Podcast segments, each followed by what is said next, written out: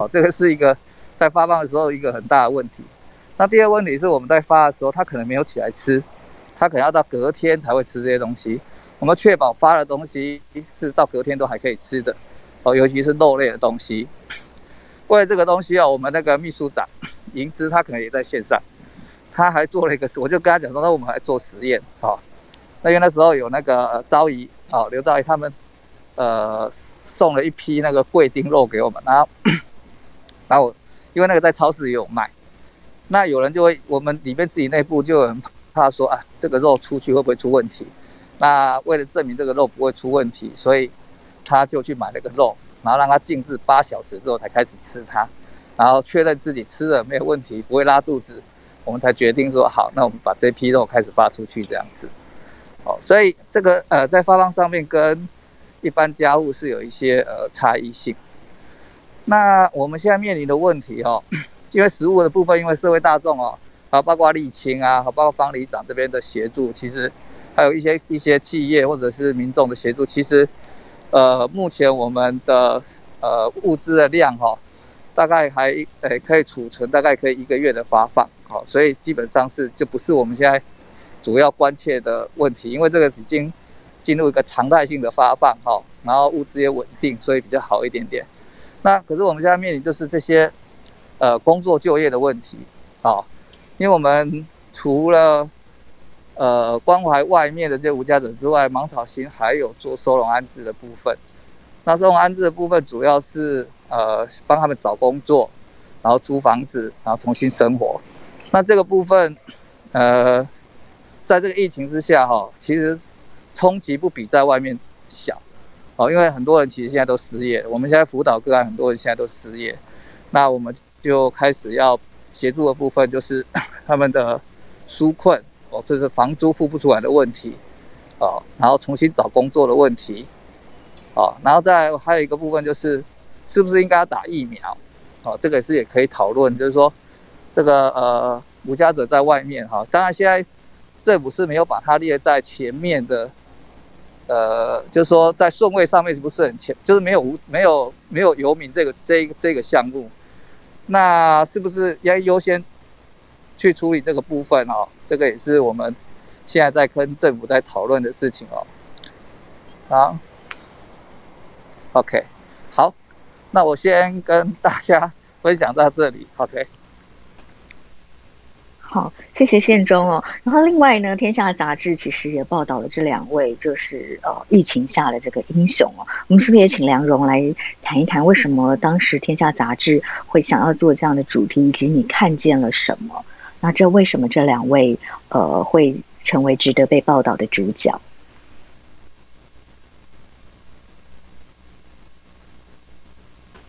那我们请那个《天下杂志》的副总编辑陈良荣来跟大家谈一下。哎，好，大家听得到哈？是，很清楚。OK，就是呃，其实 我我想跟很多其他媒体一样，我们一开始。都事先看到那个沥青兄的第一篇报道，就是讲万华的状况。那呃，因为我到我因为我我们呃过去是媒体嘛哈，过去一年时间其实啊常常在看国外疫情的进展。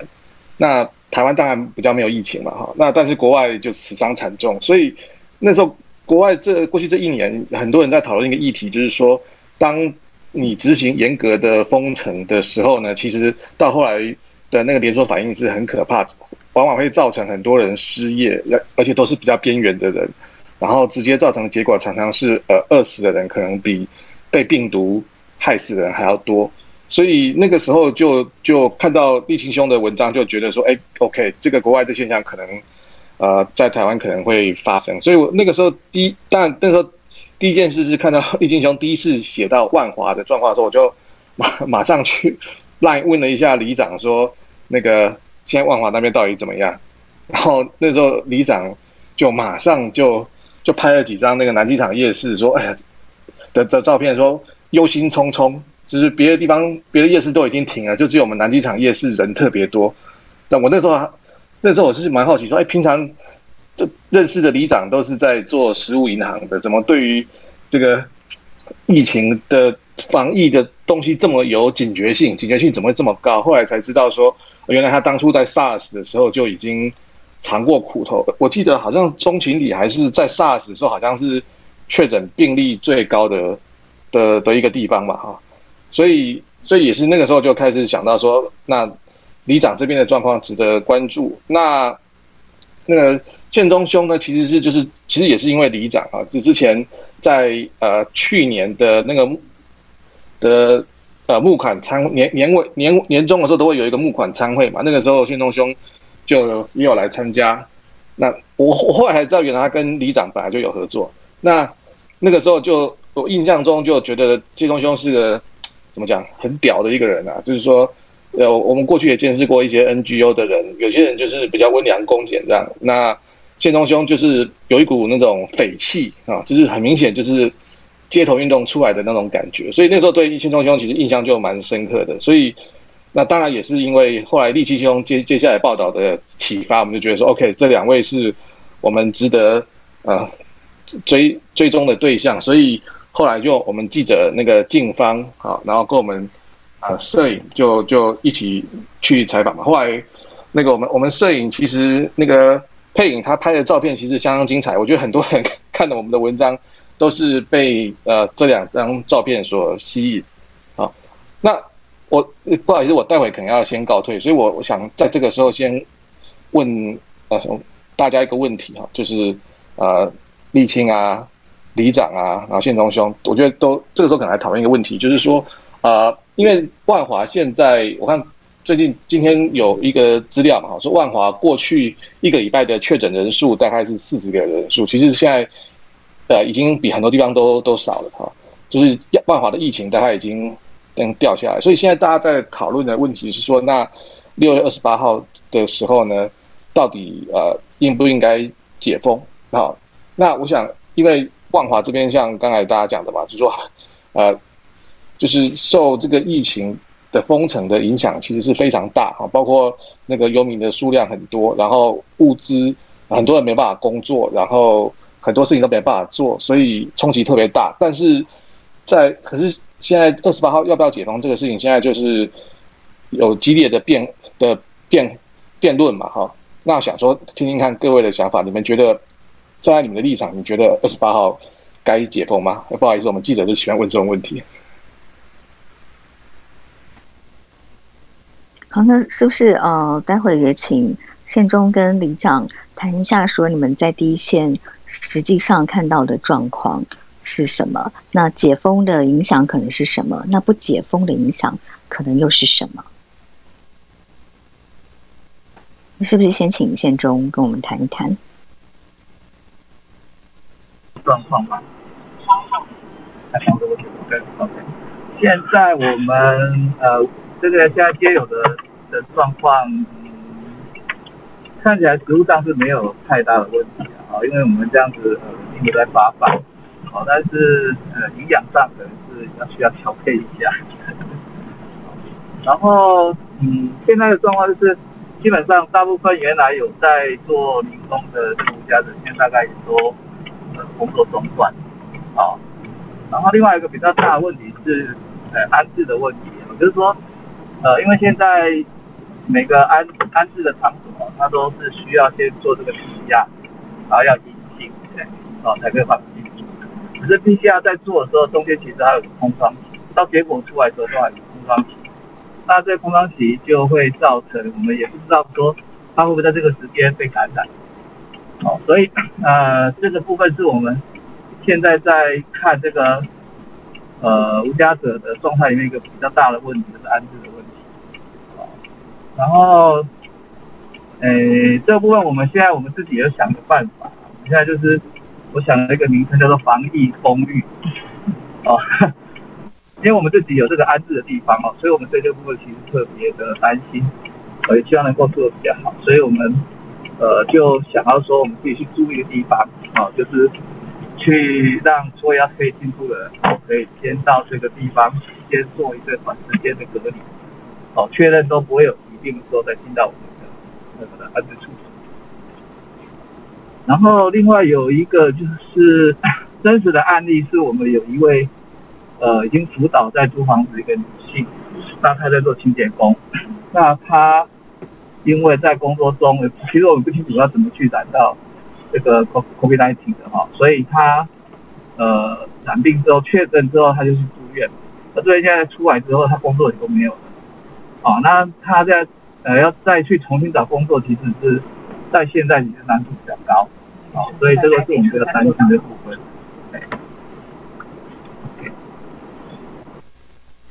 所以，嗯，就是因为我们知道，其实我之前我在中间一直跟县中跟里长都有保持联络。哦。那我之前县中也有跟我提到过，其实这个疫情的这个封锁，就是这个三级警戒之后，其实是会让越来越多的人他因为收入。呃，顿时就没有了，所以反而就只好流落街头哦。一个是他本来在打零工，他可以有一些收入的，可是因为餐厅关门了，那很多地方关门了，不营业了，那他们就没有再办法打零工，就没有收入了。所以他们原本可以住到一些呃便宜的旅馆或者是一个租屋处，现在就没有。没付不出房租来，也就只好就是呃到街头上住宿。那另外还有一一些状况是，本来有一些人他可以用很低的价格住在像网咖这样子的地点，可是因为网咖这些地点也都关闭了，所以他们也就只好这个露宿街头。所以在这样的状况下，是不是三级警戒反而就是会呃让更弱势的民众更弱势呢？以现中的观察。我再补充一下哦，这个部分哈，因为其实疫情也让我们现在刚刚提到说，我们很多的本来是在流浪的朋友，或是贫困的朋友，这些经济比较弱势的这些朋友，他原来住的地方其实不会太好，尤其在万华这个区块哦，它很特别，它虽然是在台北市，可是它是全台湾收入呃密度最高的地方，所以这个地方的住宿哦，其实可以想象其实都不是很好。啊，尤其是很多的独居老人或者是做工的人，他们都住在这种雅房里面。那这一次其实万华为什么会那么严重？除了呃从从那个阿公链接这个拓展出来的的部分之外，其实这边的居住环境其实也是一个很大的影响。那个雅房哦，就是它里面空气非常不流通，几乎是密闭的，然后共用所有人共用卫浴，然后环境都没有人在打扫。哦，所以这个这个不就是这个传染病，呃，传染的温床啊，所以这个部分，呃，就我所知，我们自己曾经辅导的个案现在住的嘛，因为在这个空间里面有很多的也是因为这样而染疫，好，然后甚至有人已经过世了，好，那这就是呃经济弱势者在这个疫情里面哦，非常非常悲哀的一个面相。所以其实我们在看了看了实物、看了工作之外，其实还得看到住宅这个层面。哦，这个是我们平常哦，呃，比较不会去讨论到、不会注意到，就在这个疫情的时候，它真的呈现出来这个呃非常的惨烈这一面哦。这个呃，可以大家诶再更进一步的再开一个 Clubhouse 再讨论这个。时间是我们的第一场哦，嗯，那其实还可以讨论的议题非常多，所以我们可能我们可以以后每个礼拜天晚上都来讨论，呃，弱势族群所面临的这些问题，可以跟大家有更多的认识跟讨论。那方里长，其实我在也是在这个疫情期间，也是都密切的表保持接触联络。那里长有时候有有各种忧心，也都会 主动打电话给我，或者是我其实也是三不五时就会打电话给他。跟他谈谈，说我看到的问题是不是真的是这样？所以里长其实也有跟我反映过，说，哎，第一个是呃，这个确诊的名单哦，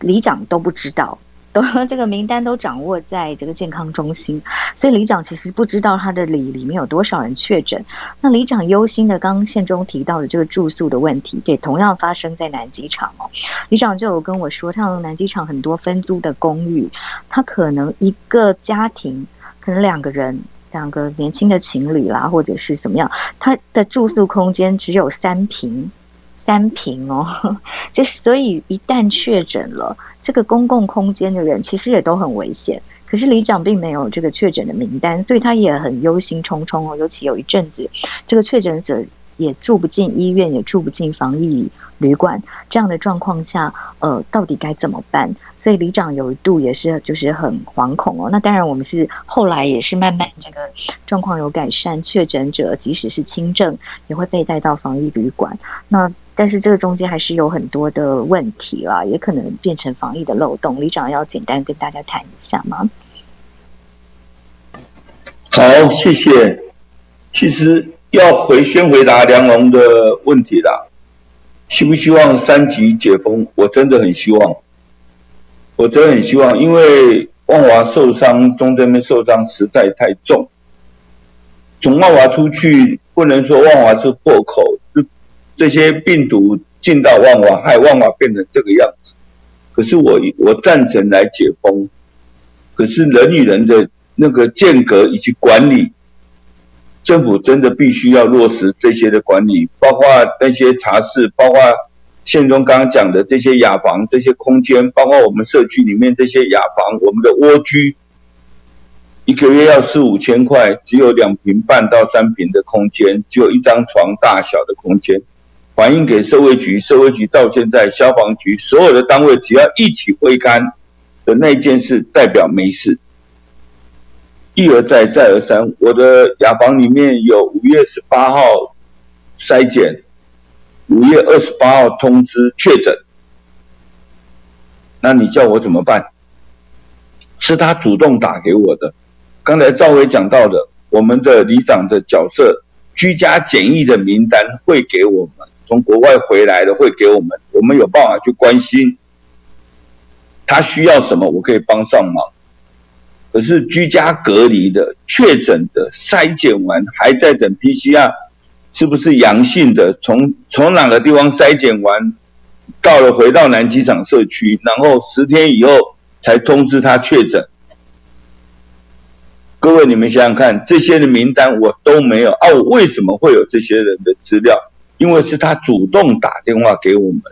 因为他出不了门了，他不敢出门了，他需要吃的，需要用的。我有从防疫旅馆回到我们社区的，还要居家。隔离七天的，可是他在家里面没有的吃，没有的用，那怎么办？是这些人主动打电话跟我求救，说他需要被帮忙，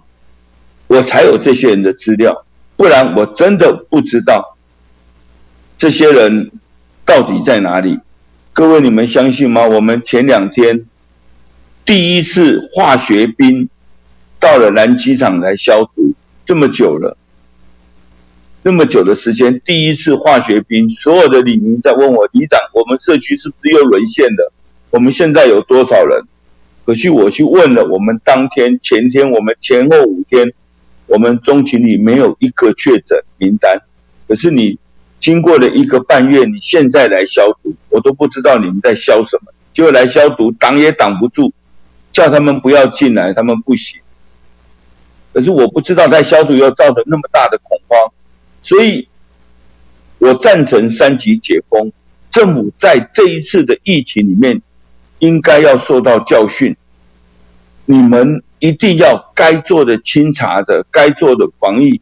我自己的老人的吃饭送公共送到家里的，自己来拿的，一起吃的。我现在所有的服务，老人餐食的服务，我一个中午我都快两百个餐，我没有停。我到现在还是没有停，全台北市大概只剩下我没有停，因为我知道我只要停了餐，这些将近两百个长辈真的不晓得怎么办。我们只有供餐的长辈改成拿便当回去吃，然后每一个被我照顾的长辈，他吃什么药，他在哪家医院看诊，他身上有什么疾病，他能够做什么，做什么。他平常接触谁，能够去哪里，这些所有的接触史，我们都能够掌握，而且我们的长辈都很听话，请他们不要去菜市场跟人家挤，请他们不要去公园跟人家挤，请他们不要去跟人家进香。我把他的接触面缩到最小，可是他可以来来我们的乐活园地走一走。我赞成解封的另外一个理由，就是说，因为政府要下来。帮助每一个社区做成，它就是一个滩头堡。在疫情和缓的时候，你们一定要来训练社区，它就是一个能有能量保护自己的社区，而不是到疫情来的时候一刀切，叫所有的社区都不要动。我觉得那个是不对的。另外，我觉得三级要解封，最大的目的希望赶快打疫苗。各位也看到媒体上这么多长辈打疫苗走掉了，也跟大家报告，我们的长辈跟着 A D 的，没有人敢打，大家都不愿打 A D 的。昨天跟何美香何老师试训完以后，我今天就整天在鼓吹我的长辈，无论如何都要去打，在。精神状况、身体状况没有这么差的情况下，还是赶快去打一针会比较好。因为社区的隐性的传染链还有没有我不知道。如果疫苗能够打到一定的、一定的程度，我赞成解封。可是真的速度要快，不然经济会这些的经济会跟不上来，还有这些的需要帮忙的街友。我现在目前呢，帮这些街友的做法，就是我们礼拜二、礼拜五晚上五点半以后，我们会送两百，各送两百个便当到台北车站的西三门。礼拜四我们会送两百个面包到台北车站，给人生百味县中他们去协助。另外，芒草心这边礼拜一到礼拜五，他们有帮了一群女的街友，我们都。每天都会送十五六个便当过去，中午十一点左右我们就把便当送过去。啊，原来万华社福他们在万华社福中心在发放的面包，我们一天是送三十个便当，一百个面包过去。也因为上次万华社福有社工确诊，所以这个服务暂停了。那我觉得要解封完了以后。政府必须构思想象，以后要怎么去做这些防疫的事，而不是一再睁一眼睁一只眼闭一只眼，只要过了就没事了，大家就没事当做没事，不要不把这一次的疫情所受到的伤害，我们应该怎么改善社区，我们怎样去加强社区的防疫以及脏乱各方面的，这些都政府必须要做的。好，谢谢大家。